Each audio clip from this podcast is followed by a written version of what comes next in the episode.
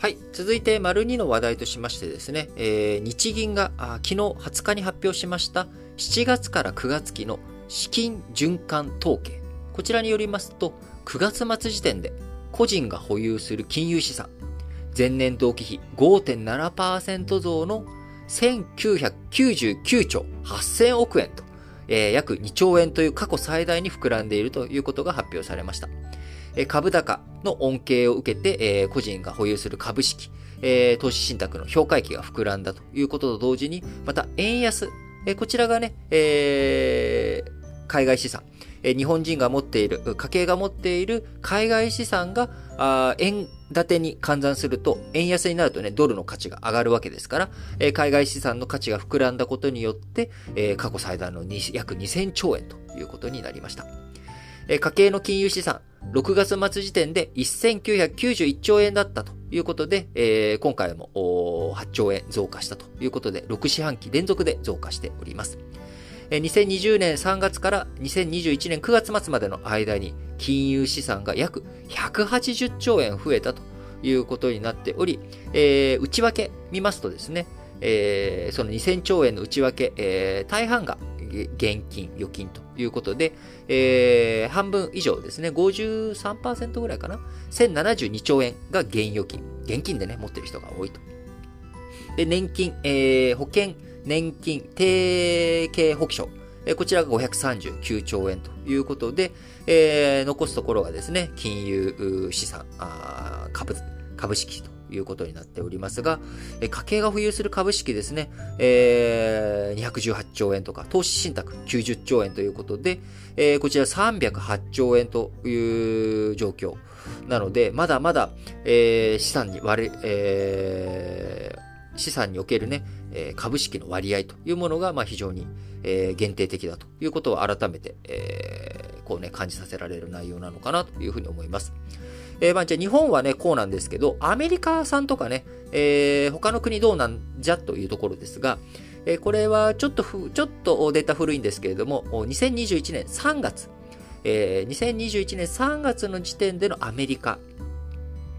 いくらぐらいだと思います？えー、その時ね、日本は、えー、1950兆円ぐらいということで、今よりちょっと少ないですけど、まあまあ2000兆円クラスですわと。いうことで、えー、株式投資の割合とかね、まあ、その辺についても、まあ、基本的には、まあ、ほぼほぼ今申し上げた数字と一緒なんですが、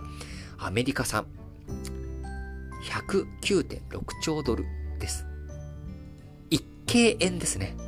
いやー、すごい。円だともう一計超えちゃっているというのがアメリカの金融資産いう家計がね、担っている金融資産と。え人口が3倍にいかないぐらいですので、え単純に人数がね、多いというだけだと、日本3倍してもですね、6000兆円ですから、それを上回る、え資産をアメリカ、家計がね、握っていると、持っていると。いうことになりますが、えこちらやはり比率がね、全然違うんですね。家計のその構成要素が。え日本だと、その同じく2021年3月期、えー、ですと、3月末時点ですと、保険年金提携保証っていうのは27.4%。で、で、アメリカは29%と、ここはね、ほぼほぼ一緒なんですが、えー、日本、現金54.3%のところが、アメリカは13.3%。全然現金じゃ持ってないと。えー、まあ、それでもね、あの、その13.3%で、えー、1000億円、えー、超ええー、なので、まあ、日本の現預金、えー、とね、ほぼほぼ同じ水準、えー、あるわけですが、まあ、ここ人口のね、違いもあるんで、まあ、日本人の方はやっぱり現金、えー、持っている比率が大きいということになります。で、それ以外、えー、じゃあアメリカあ残すところね、えー、何で、えー、運用しているのというと、こちら圧倒的にやっぱ株式と投資信託という構成になっています。えー、株式が37.8%、投資信託が13.2%と、えー、株式関係、えー、こういったリスクマネーでですね、50%以上握っているということになりますので、今現状、株高がね、ぐわーっとアメリカ進んでいる状況の中で、ますます、えー、アメリカの家計が占める金融資産というものが潤沢になっているというような状況になっています。えー、アメリカ以外のね、えー、ところにも目を転じてみると、ユーロ。えー、ユーロ圏で見ると、えー、ユーロ27.6兆ユーロという資産、家計が握っており、えー、現預金が34.3%と、まあ、日本よりは現預金が占める割合ちっちゃいんだけど、アメリカと比べたらね、やっぱり現預金が占める割合も大きいというところ。で、株式18.2%と、まあ、アメリカの37.8%の半分ぐらいの比率。えー、でも日本の株式投資10%と比べたら、まあ、2倍近い、えー、そんなね、水準になっているということになります。えー、保険年金提携保証については、ユーロが1、ユーロ圏がね、一番大きい33.8%ということになっており、まあ、各国、日本、アメリカ、ヨーロッパで、まあ、こういった資産構成、金融資産、えー、家計の金融資産といってもですね、えー、持ってる内容が違うんだなっていうところ、これがまあ非常に興味深いところですが、えー、自民党政権、えー、昔から、前からですね、あの、日本人の預金、えー、預金にね、眠ってしまっているものを投資に回していこうということで、えー、イデコとか、あニーサとか、いろんな投資をね、進めていくためのスキーム作って、えー、税メリットを享受できるような形の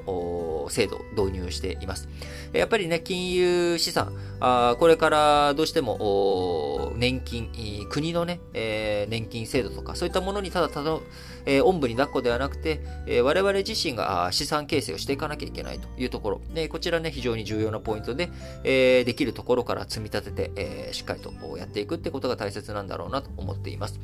えー、まあ、あの、ひろゆきさんなんかはね、あの、元2チャンネルの掲示板 Non, の管理人だったひろゆきさんなんかは、まあ、投資もちろんしていくの大切なんだけど、そもそも元手がね、ちっちゃかったら始まらないっていう話なので、えー、しっかりと最初は貯金、貯蓄をして、えー、元手を作って、その上で、えー、しっかりと投資をしていくのが大切だというふうに言っていますが、まあ僕も、あの、それにすごく、賛成意見です。ただ、その差はさりながら、あの、積立 NISA とかね、あの、少額から投資できるスキームもあるので、貯蓄のやり方もね、工夫の仕方、あいろいろとあると思いますので、ぜひ皆さん、あのリスクをあまり取りすぎない範囲で、自分が取れる範囲でどういうふうに資産形成していくのか、しっかりとね、この年末、えー、また、あ人によっては確定申告をね、えー、年明けにやっていかなきゃいけないという人もいると思いますので、改めて、え、資産形成、いろいろと考える。そんなきっかけにこのニュースがなったらなと思っています。